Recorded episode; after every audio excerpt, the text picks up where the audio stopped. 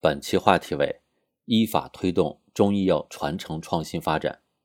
不久前，国家中医药管理局、教育部等四部门联合印发《关于加强新时代中医药人才工作的意见》，提出到二零二五年实现二级以上公立中医医院中医医师配置不低于本机构医师总数的百分之六十，全部社区卫生服务中心和乡镇卫生院设置中医馆，配备中医医师。这将为中医药传承创新发展提供坚强的人才支撑。今年七月一日，我国中医药法实施五周年。中医药法第七条规定，国家发展中医药教育，建立适应中医药事业发展需要、规模适宜、结构合理、形式多样的中医药教育体系，培养中医药人才。从这个意义上来说，有关意见的出台，也是对中医药法的落实。从更大视野来看，在为经典名方的审批松绑，放宽中医诊所的准入门槛，打通民间中医依法转正的路径，强化中医药在传染病防治和突发公共卫生事件应急工作中的作用等方面，作为我国中医药领域的基础性、纲领性法律，中医药法为促进中医药传承创新发展提供了坚实的法律保障。中医药法旨在破除多年来制约中医药发展的障碍。形成保障中医药传承创新发展的管理体系。过去一段时间，中医药管理体系面临头重脚轻的问题，尤其是基层组织欠缺，严重影响了中医药政策自上而下的落实。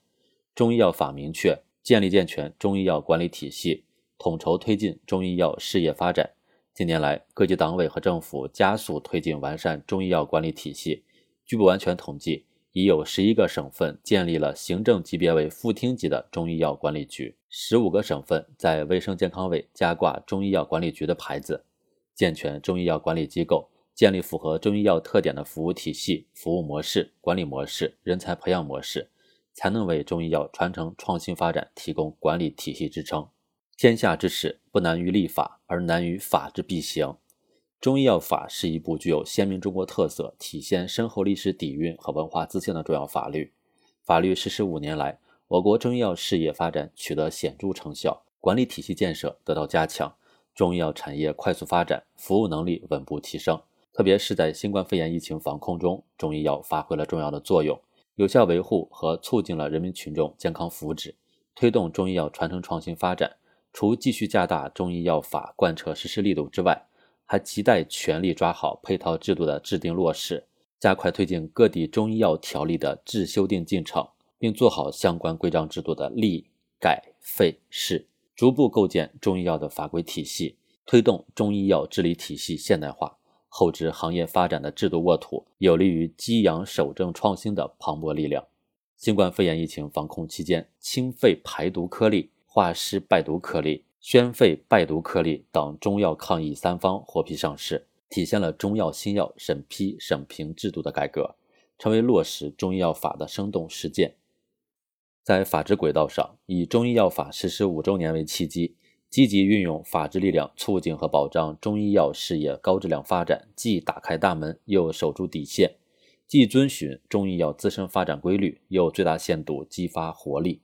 就能扩大优质中医药服务供给，不断推进中医药现代化。中医药学是中华民族的伟大创造和中国古代科学的瑰宝，要坚持传承和创新相结合，保持和发挥中医药的特色和优势，切实解决法律实施中存在的问题，补齐短板，必能为促进中医药传承创新发展、弘扬中华优秀传统文化、推进健康中国建设贡献更大力量。